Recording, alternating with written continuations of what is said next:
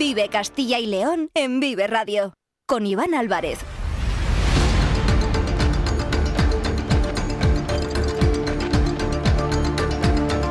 Hola, ¿qué tal? Muy buenas tardes, bienvenidos, bienvenidas a Vive Castilla y León. Son las 2 y cuarto de la tarde, es viernes, día 19 de enero del año 2024 y vamos en directo hasta las 3 en punto en esta sintonía, en la sintonía de Vive Castilla y León, donde desde la una Carlos Tabernero les ha estado contando todos los asuntos que son noticia y que son de interés aquí, en nuestra comunidad. Ahora tenemos 45 minutos por delante para contarles muchas más cosas. Nos pueden escuchar a través de la FM de toda la vida, en nuestra página web www.viveradio.es, en todas nuestras plataformas de streaming y de podcast y en las redes sociales de Vive Radio, con el sonido perfecto de nuestro técnico Ángel de Jesús. Y vamos a comenzar hablando, lo vamos a hacer en apenas un par de minutos, sobre la precariedad laboral de los jóvenes, que se traduce en nuestro país en tasas de emancipación muy tardías. Solo 16 de cada 100 jóvenes españoles vive emancipado completamente de sus padres. Vamos a analizar estos datos en la sintonía de Vive Castilla y León en un fin de semana que es muy importante para miles y miles de estudiantes en todo el territorio nacional, porque es el fin de semana en el que se van a enfrentar a los exámenes de la formación sanitaria especializada. En total, 11.607 aspirantes en toda España, 1.630 de ellos se van a examinar aquí, en Castilla y León, en las universidades de Valladolid, de Salamanca y de León. Ya está en marcha, comenzó ayer y vienen los días fuertes de la concentración motera invernal de Motauros en Tordesillas, esa decimocuarta edición, y vamos a escuchar a esos moteros que se han acercado hasta la localidad vallisoletana para disfrutar, aunque precaución con el tiempo, ¿eh? porque hay fuertes rachas de viento, también fuertes lluvias y las nevadas que se están haciendo presentes en varios puntos de nuestra comunidad. Conoceremos también la previsión meteorológica con Daniel Angulo y estaremos en directo en la Universidad de Valladolid, donde Josep Burrey ha sido investido como doctor honoris causa de la UBA. Y un titular que quiero recordar y que ya les comentaba Carlos Tabernero, y es que Cristina Gutiérrez, la burgalesa, se ha proclamado campeona del Dakar en la categoría Challenger. Es la segunda mujer en la historia y la primera española que gana el Rally Dakar. Están escuchando Vive Castilla y León. Son las 2 y 18 minutos. Comenzamos.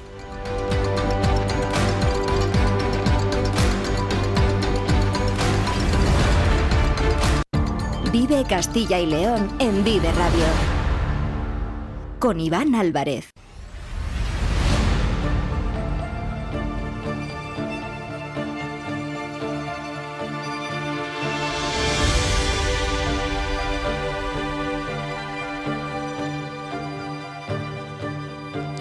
La precariedad laboral de los jóvenes se traduce en tasas de emancipación muy tardías, que les convierte que nos convierte, yo también me incluyo, en una generación dependiente. En España, solo 16 de cada 100 jóvenes vive emancipado de sus padres. Son datos que hemos conocido esta semana del Observatorio de Emancipación del Consejo de la Juventud. Esta es una realidad que muchas familias conocen en primera persona. Por desgracia, muchos jóvenes siguen recibiendo ayudas de sus padres después de dejar el hogar familiar. Y no es por gusto, es una necesidad uno de cada tres padres y madres ha ayudado a sus hijos y a sus hijas a llegar a fin de mes en el último año. Y atentos a esto, porque estoy seguro que les va a sonar. El 37% de los padres con más de 60 años todavía hacen una de estas tres cosas. Hacerles la compra, pagarles los recibos de la luz, el agua o el gas, o lo que se llaman pagos informales, es decir, pasarles dinero. Carlos Tabernero, buenas tardes. Hola Iván, ¿qué tal? Muy buenas. Lamentablemente, este es el día a día de millones de familias en nuestro país jóvenes que en muchos casos malviven con trabajos precarios que teniendo en cuenta el precio de la vida se les hace completamente imposible, desde luego llegar a fin de mes. Y no estamos hablando de una vida lujosa, ¿eh? para nada.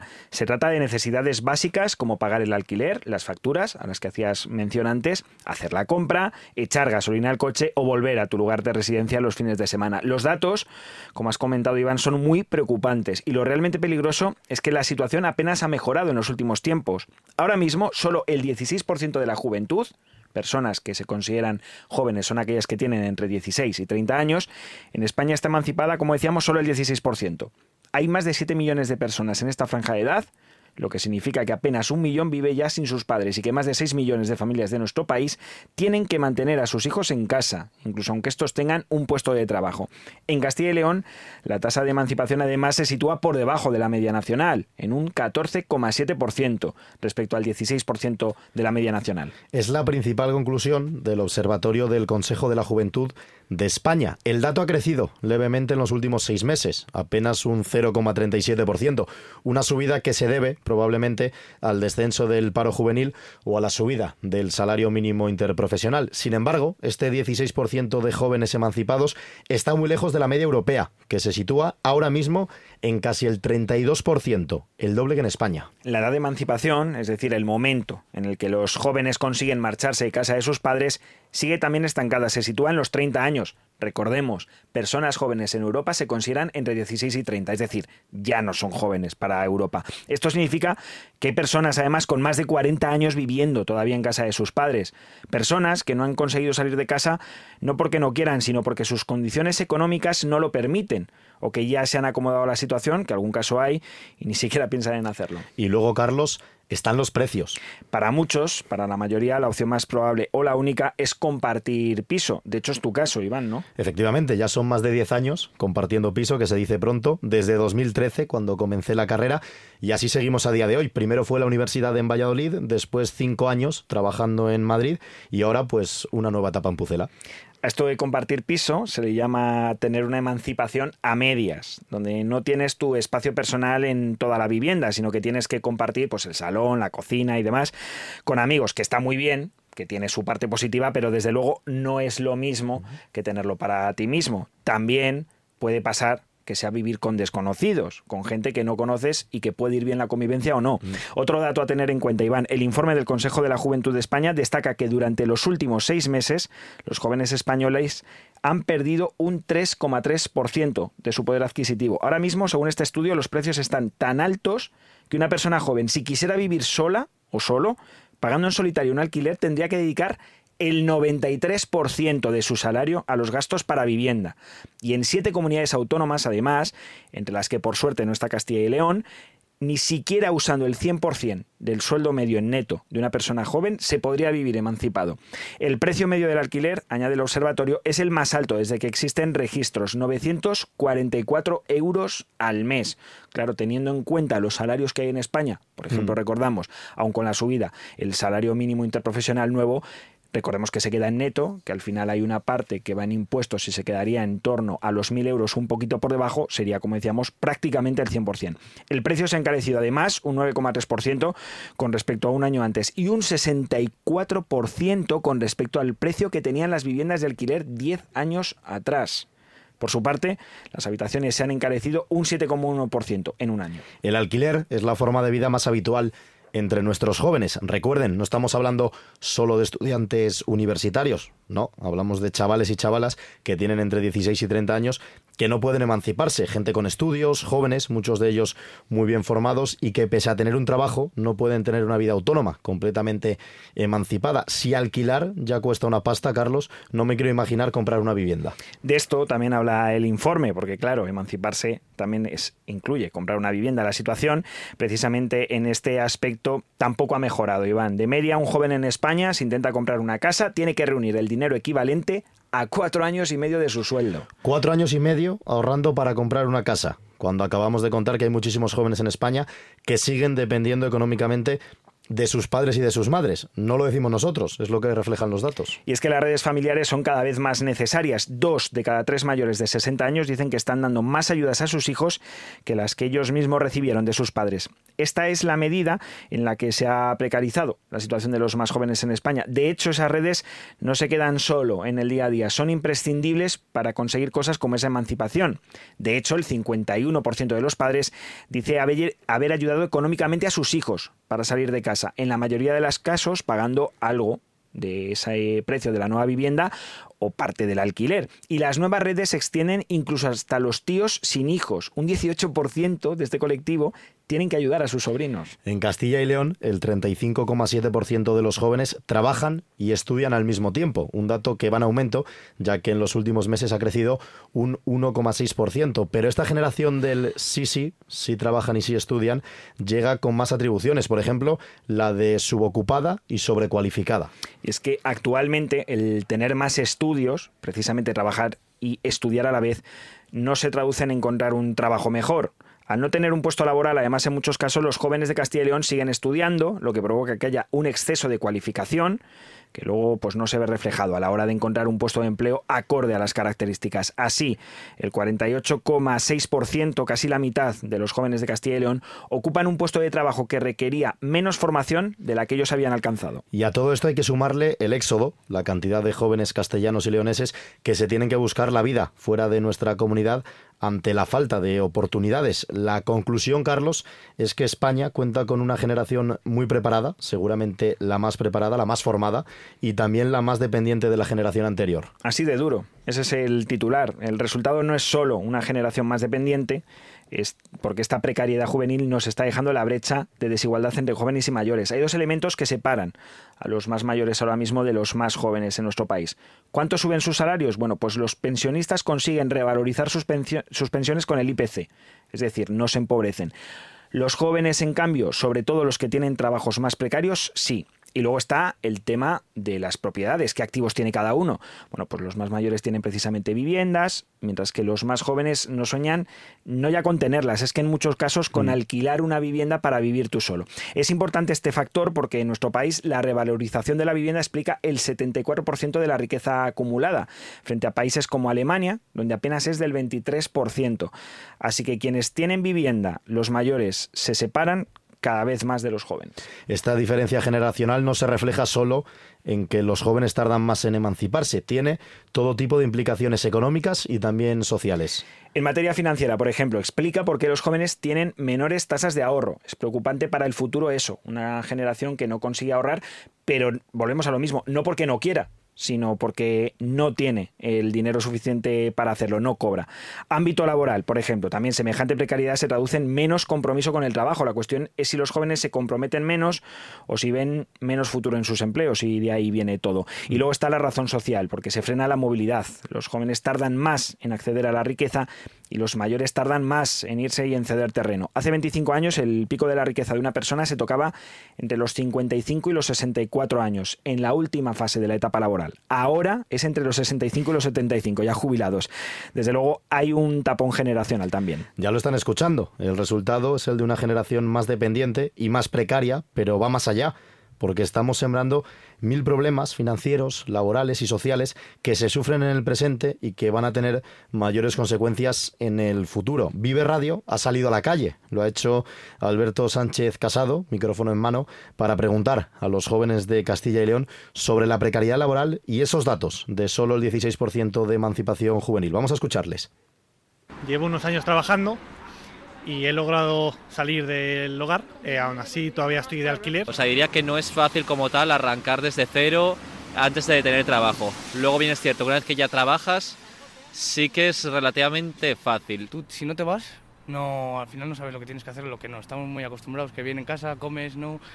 Y si trabajas, te gastas el sueldo en fiesta. Y si no sé qué, cuando te vas a vivir solo, ¿qué es lo que ves? Que ese sueldo tiene que ir para tu casa, tiene que ir para tus cosas. Soy un trabajo lo suficientemente bueno para pagar un buen alquiler, La cosa está muy difícil, eso sí que es verdad. Lo primero, o sea, los planes suenan muy bien, está muy bien esquematizado todo lo que esto, pero los resultados... Pero yo trabajo, tengo mi carnet, tengo ya mi coche y mis cosas y estoy ya en proceso de independizarme.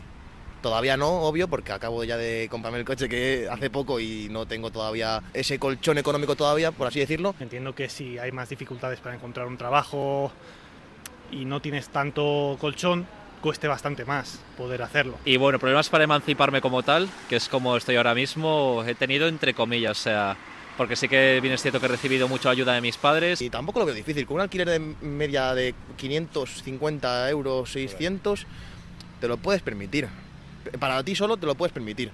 Tampoco mal viviendo, obviamente. Un chaval que siga dependiendo económicamente medianamente de sus padres, no se lo podía permitir actualmente. Sigo haciendo algo de colchón para en un futuro poder no alquilar, sino tener mi propia casa. Hay que hilar muy fino para dejar todo pues maniatado, gastar poquito en una cosa, luego en otra, emanciparse, aunque pueda parecer fácil, si necesitas también el apoyo de tus padres para arrancar. Vive Castilla y León en Vive Radio. Con Iván Álvarez.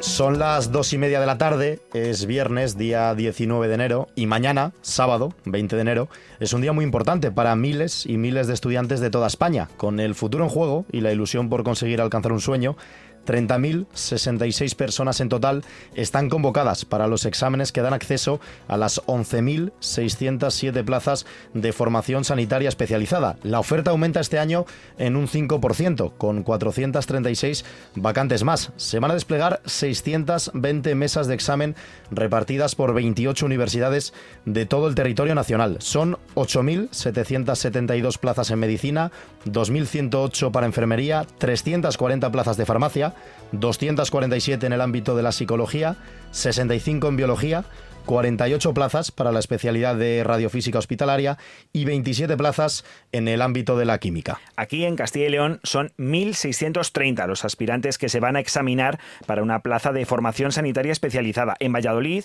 677 estudiantes pasarán mañana por ese aulario Campus Esgueva. La Facultad de Ciencias de la Universidad de Salamanca es la sede para otros 671 aspirantes y en León, 282 jóvenes se examinarán en el campus universitario de Beganzana. De, de las 11.000 1.607 plazas para toda España, la Consejería de Sanidad de Castilla y León oferta 744 de formación sanitaria especializada para este 2024, nueve plazas más que en 2023. De medicina familiar y comunitaria se ofertan 190 puestos, 587 en especialidades médicas y 557 en especialidades en enfermería. En cuanto a las especialidades médicas, la oferta de Castilla y León incluye 28 plazas para pediatría, 26 para medicina interna, 23 para anestesista o 19 para psiquiatra. En enfermería, la oferta incluye 22 para la especialidad de matrona, 30 para salud mental o 93 de enfermería familiar y comunitaria. Y un par de apuntes más antes de saludar en directo a dos protagonistas. De los 13.990 admitidos para las plazas de medicina, el 63,8% son mujeres, tendencia que también se repite en enfermería con el 88%, en farmacia el 78% o psicología con el 81%. Tan solo en el ámbito de la física hay una mayoría de hombres, el 57%. ¿Y cómo son estas pruebas de acceso a la formación sanitaria especializada? Los exámenes tienen 200 preguntas, más otras 10 de reserva. Comenzarán a partir de las 4 de la tarde. Los aspirantes deben incorporarse a las aulas una hora antes, a partir de las 3, y la duración de la prueba es de 4 horas y media. Queremos escuchar la voz de los protagonistas, los miles de estudiantes que se van a presentar mañana a estas pruebas de acceso. Saludamos en Vive Radio a uno de los 13.990 alumnos de medicina que se va a examinar en Valladolid para conseguir una de las 8.772 plazas MIR para médicos internos residentes. Diego Vegas, buenas tardes. Buenas tardes. Diego, ¿cuánto? Sí, se te escucha perfecto. ¿Tú me escuchas bien, Diego? Sí, sí. ¿Cuántos años tienes? Tengo 24 años ahora mismo. Entonces, ¿es la primera vez que te presentas al MIR?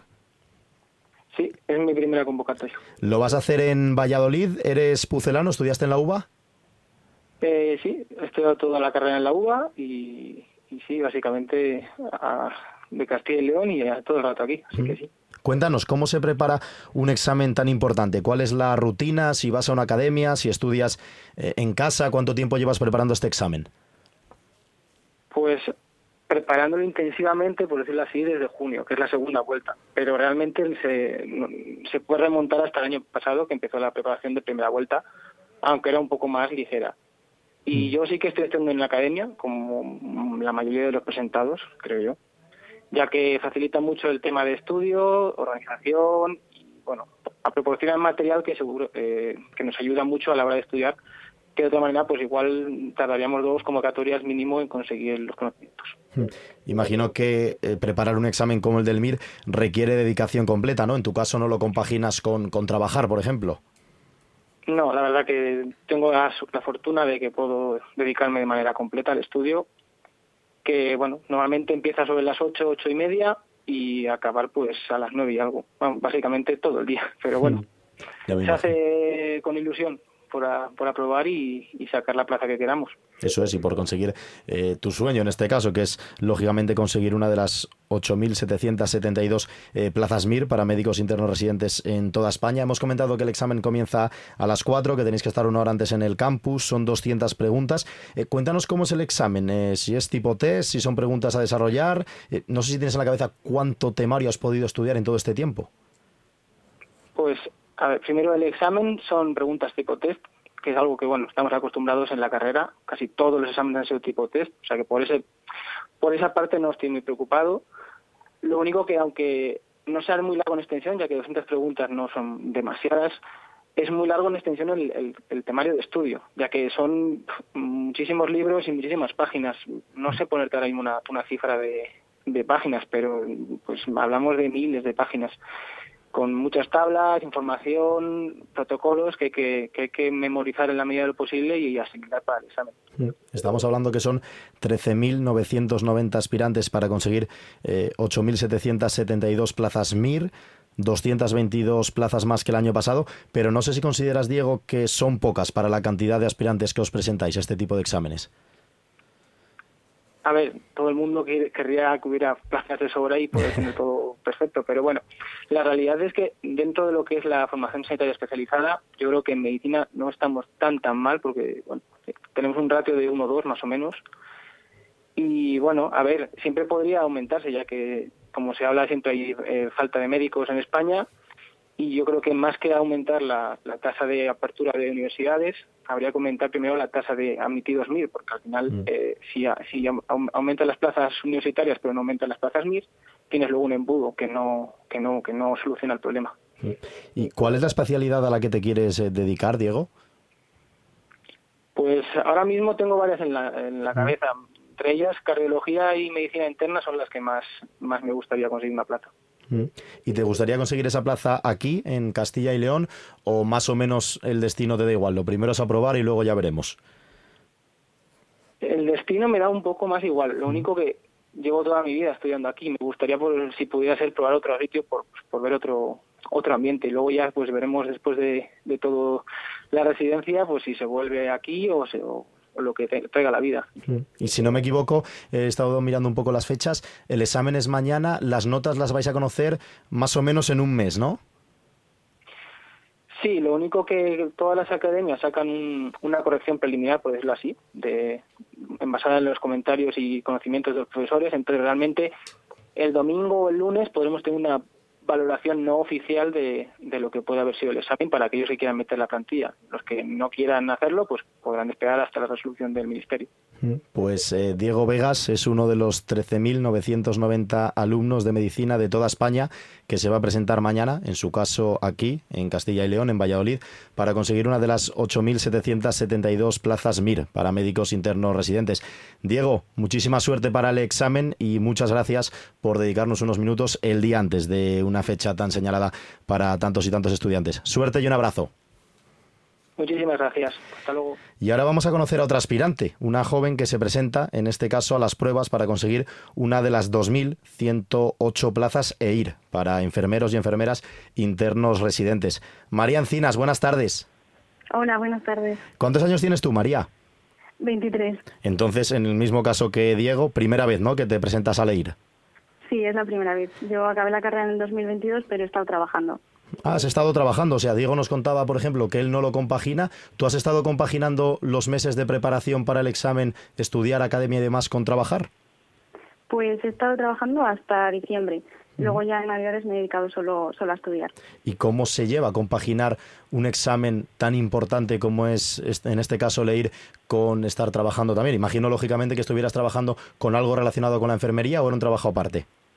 No, estaba trabajando de, enfermera y bueno pues se lleva un poco un poco es un poco duro porque al final nosotros trabajamos a turnos entonces no siempre estábamos de, de mañana compaginábamos mañana tarde y noche con fines de semana y todo. Entonces te tenías que amoldar un poco a los turnos del, del trabajo Entonces, bueno, ha sido un poco duro. Sí, pues entonces tu rutina iba por ahí, ¿no? En estudiar en los momentos en los que no tuvieras que, trabajar. Imagino entonces que estuvieras eh, todo el día liada prácticamente, ¿no? De arriba para abajo, porque si no tenías que estar en el hospital trabajando, tenías que estar en casa, en la biblioteca o, en la academia eh, estudiando. No sé si te faltaban horas en el día para hacer tantas cosas. Pues sí, sí, sí, me faltaban horas, desde luego. Te vas a presentar en Salamanca, ¿verdad? Sí, en Salamanca. ¿Eres también salmantina? ¿Estudiaste allí en la USAL? Sí, estoy aquí. ¿Y qué tal estás? A ver, ¿cómo van esos nervios a falta de 24 horas para el examen? Pues bueno, ya, hombre, a estas alturas muy, muy nerviosa, ya con ganas de decirlo y de que pase. ¿Cuál es el mensaje que os trasladan los profesores? En este caso, por ejemplo, de, las academias, os vais a enfrentar a, una prueba muy importante que puede marcar vuestro futuro eh, laboral, que es con lo que se lleváis, lleváis soñando ya todos los años de, universidad. No sé cuál es el último mensaje que, que os trasladan para afrontar este tipo de exámenes. Eh, pues nada, nos dan muchísimos ánimos. Al final han sido eh, muchos meses de, preparación y que a pesar de que lo que pensemos ahora mismo de que no sabemos nada y nada, que el conocimiento lo tenemos, que llevamos mucho trabajando y mucho estudiando y que seguro que cuando estemos delante del examen nos va a salir todo muy bien. Mm. Y sobre todo no desistir, ¿no, María? Porque al final tampoco tiene que ser fácil. Bueno, está claro que no es fácil eh, aprobar este tipo de exámenes, pero hacerlo a la primera seguro que también tiene un poco de, presión añadida. O sea, no te estoy metiendo ningún tipo de miedo con esto, ¿eh? no lo malinterpretes. Lo que te quiero decir es eh, que es la primera vez, que al final pues también esos nervios pueden sumar y que, oye, que, que, hay más oportunidades. Si no sale la primera, puede salir más adelante. Sí, sí, por supuesto. O sea, si no es este año, pues será el año que viene. Y nosotras al final contamos con la ventaja de que no necesitamos esta titulación para para trabajar podemos ser enfermeras generalistas, entonces pues la presión también es menor. Mm. Eh, comentaba con, con, Diego en el caso de, del MIR, eh, sí que es verdad que lo tienen no más fácil, pero son más plazas, porque son 8.772 plazas para 13.990 aspirantes, es decir, casi una plaza por cada dos personas. En el caso de la enfermería es más complicado, porque son 9.006 aspirantes para pelear, entre comillas, por 2.108 plazas, es decir, una plaza para cada cinco personas aproximadamente. En este caso, la nota tiene que ser mayor, ¿no? Sí, mm, la nota igual no tanto mayor, pero el hmm. examen yo creo que también es un poco más difícil para intentar cribar más a la gente. Claro para hacer más el cribado ese e intentar que, que, no aprueben y no accedan lógicamente tantas personas porque no hay, no hay plazas para todos. No hay para todos. ¿Tienes clara la especialidad a la que te quieres dedicar? Eh, pues sí. ¿Y cuál sería? Enfermería familiar y comunitaria. Enfermería. para en los mm. centros de salud. Mm, muy bien, o sea, hay 891 vacantes para esta plaza, que teníamos por aquí también los datos. ¿Y en tu caso te querrías quedar aquí en, en Castilla y León o también te gustaría a lo mejor buscarte la vida fuera?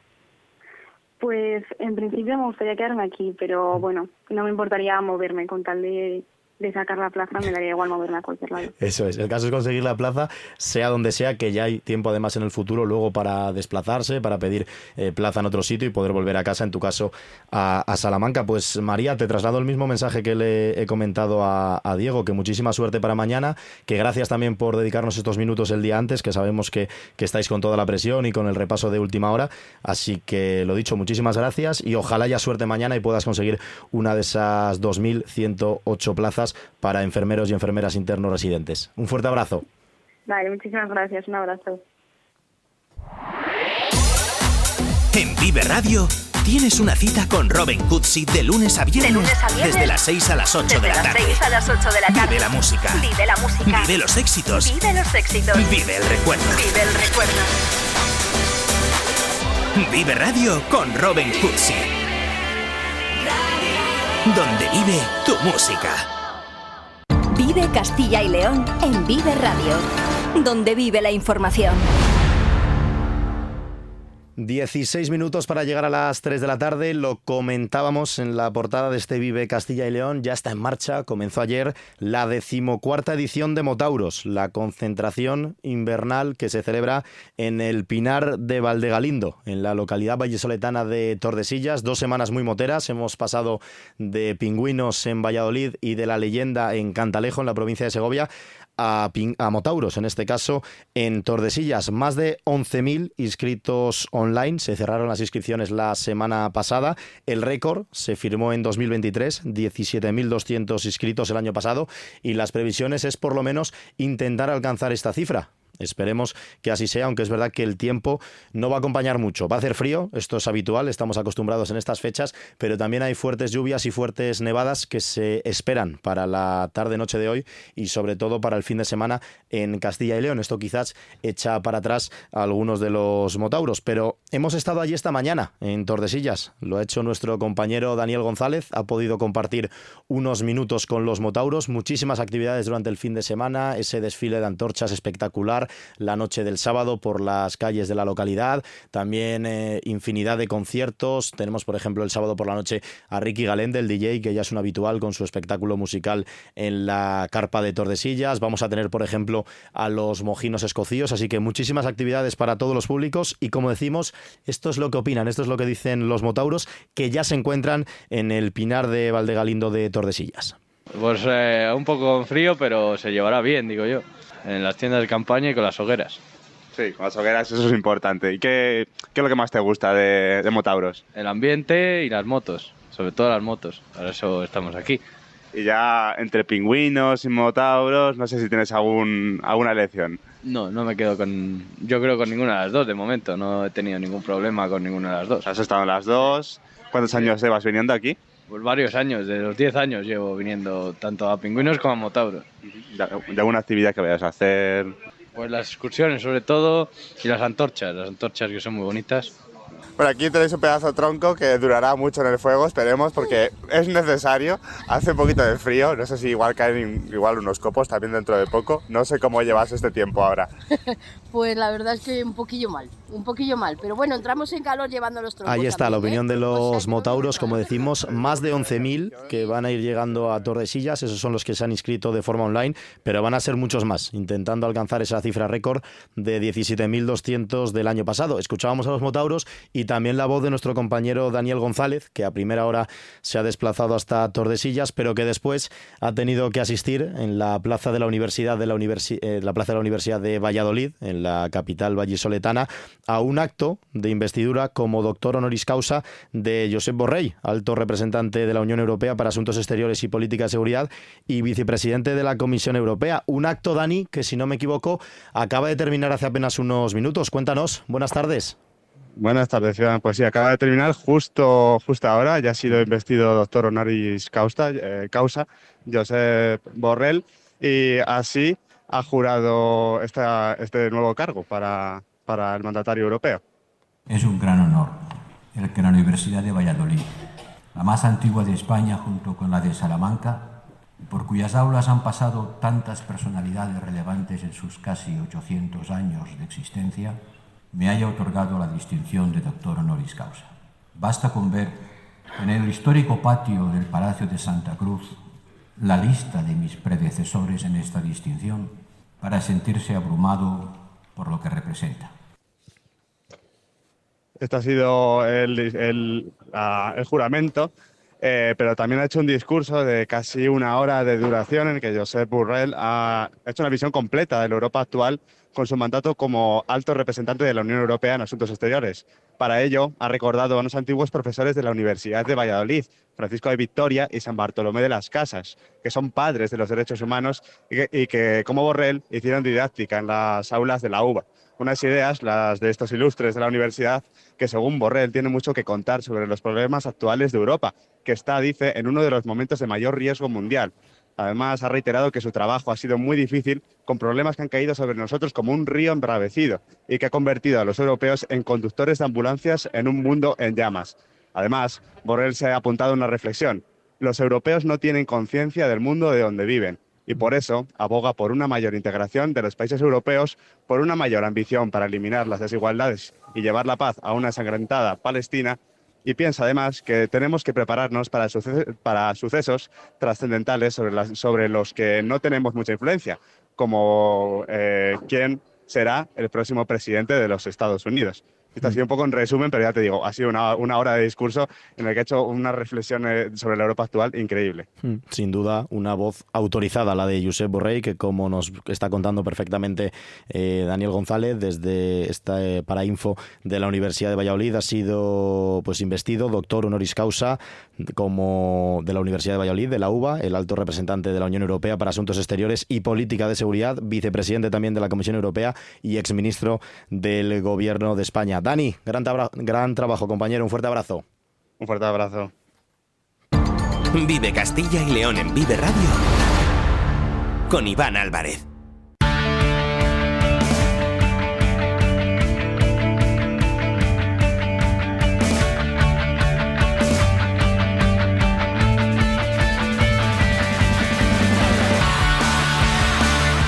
Recta final de este Vive Castilla y León hasta las 3 de la tarde, últimos eh, 10 minutos. Ya tenemos por aquí en el estudio de Vive Radio a Diego Rivera. ¿Qué tal, Diego? Muy buenas tardes. ¿Qué tal, Iván? Muy buenas tardes. Para hablar de deporte, porque la noticia del deporte en Castilla y León nos lleva hasta Arabia Saudí. Ni más ni menos, porque allí la burgalesa Cristina Gutiérrez se ha alzado con su primer Rally Dakar. Lo ha hecho en la categoría Challenger Prototipos después de una última etapa espectacular. Eh, Michelle eh, Gutri iba líder, 25 minutos de ventaja sobre Cristina alter- antes de que comenzara esta etapa, pero una avería le ha hecho perder todo ese tiempo y la burgalesa ha podido arrebatarle esa primera plaza de la clasificación y alzarse con su primer Dakar. Te puedes imaginar, Iván, su felicidad tremenda, así estaba nada más cruzar la línea de meta. Estoy flipando, eh, no, no sé qué decir, eh, estoy emocionadísima, me estoy acordando muchísimo de mi familia, no están aquí pero lo estarían deseando. eh, me estoy acordando de, de- de Carles Falcón, eh, de los niños del Hospital de Burgos que están siempre corriendo conmigo y no sé, es mi sueño hecho realidad, no sé qué, estoy flipando, es que no, no, no sé qué decir. Hablaba Cristina de su familia y sus padres, te puedes imaginar también, Iván, estaban así de contentos. Enhorabuena, Cris, por fin lo has logrado. Ha sido mm, la recompensa al esfuerzo de tantísimos, tantísimos años, tantísimos y tantísimos sinsabores.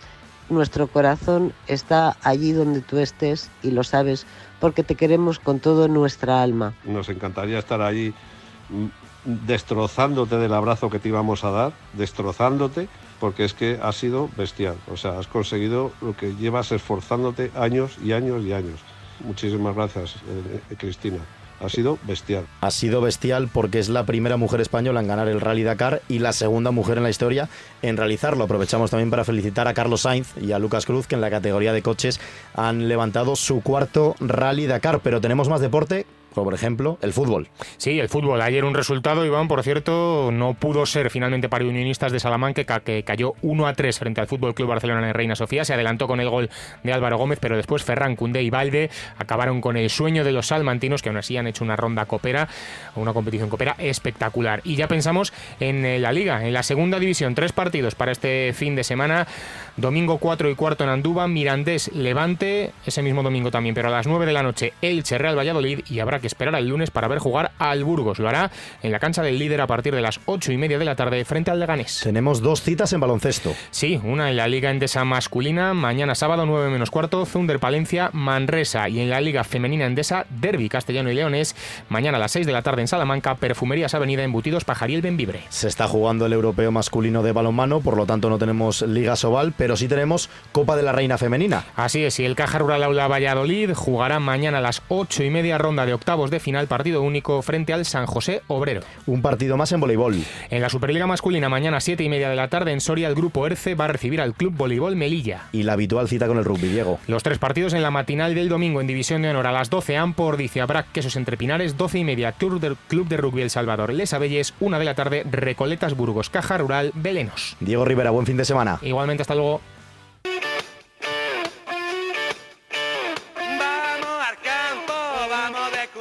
Lidia Veiga, ¿qué tal? Muy buenas tardes. Muy buenas tardes. Mira que me suena la canción, pero no termino de ubicarla. ¿Qué está sonando? Cuéntamelo tú. Pues mira, son las niñas del Colegio de la Salle. Eso es, que quería que nos lo escogían. contara, sí, sí, sí. Apuesta de, de 10 años.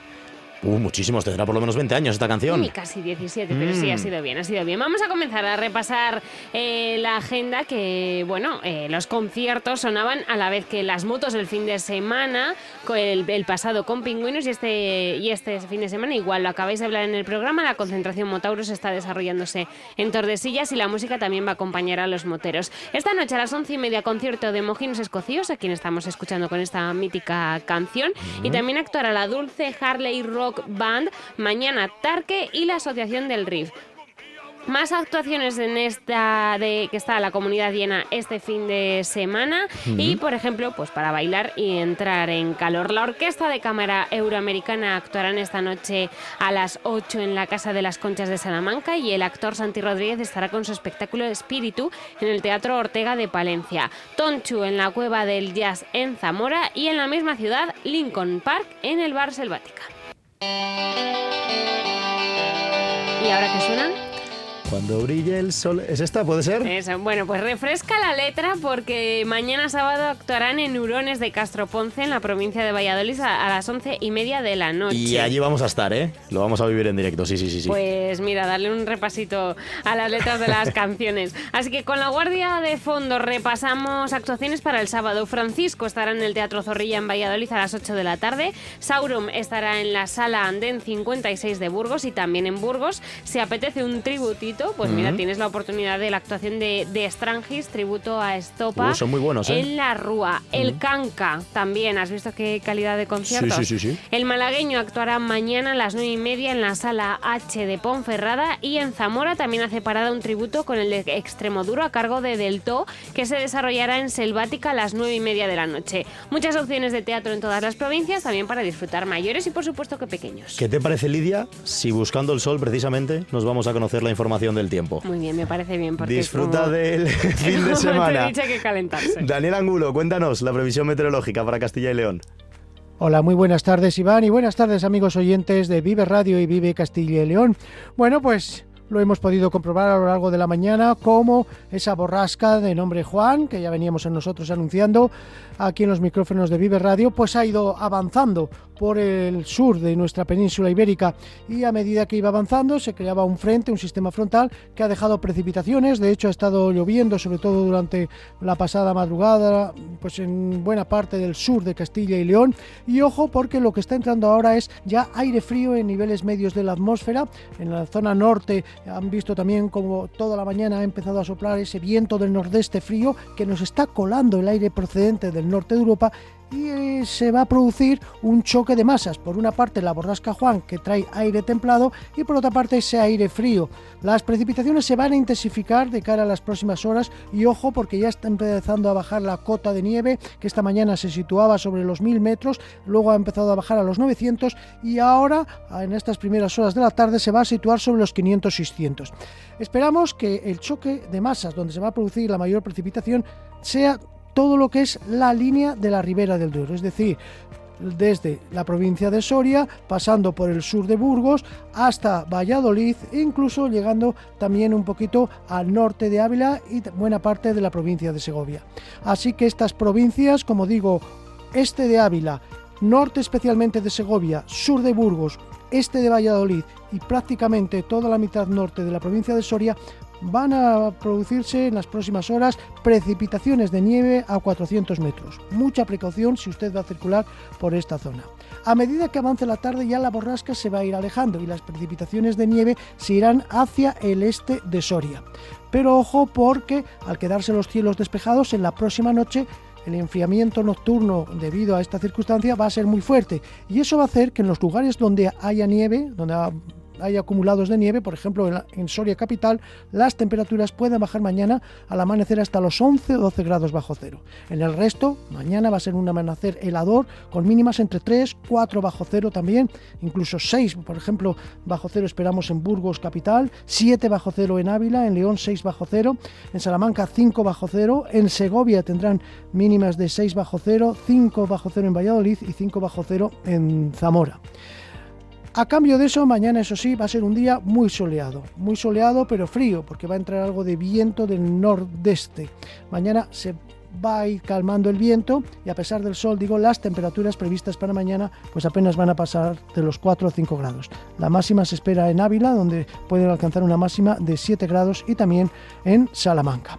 Y el fin de semana ya se impone el anticiclón, se imponen las altas presiones, estabilidad, como digo, mañana con fuertes heladas, pero luego a cambio un día soleado con temperaturas bajas y el domingo, ojo, porque se podrían formar nieblas abundantes que podrían ser engelantes. Luego subirán las temperaturas del domingo un poquito.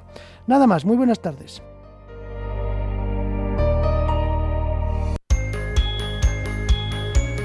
Abríguense, ¿qué les voy a decir después de escuchar la previsión meteorológica de Daniel Angulo? Lluvias, vientos, nevadas, así que especial precaución, sobre todo también si van a salir a la carretera, ¿eh? si van a circular con el coche o con cualquier tipo de vehículo, que estas condiciones climatológicas pues siempre generan algún tipo de inconveniente. Y además actualizamos los avisos por el temporal porque el delegado de gobierno en Castilla y León autoriza la desactivación de la fase de alerta en la meseta de Palencia. Son las tres, nos citamos el lunes. Buen fin de semana, adiós.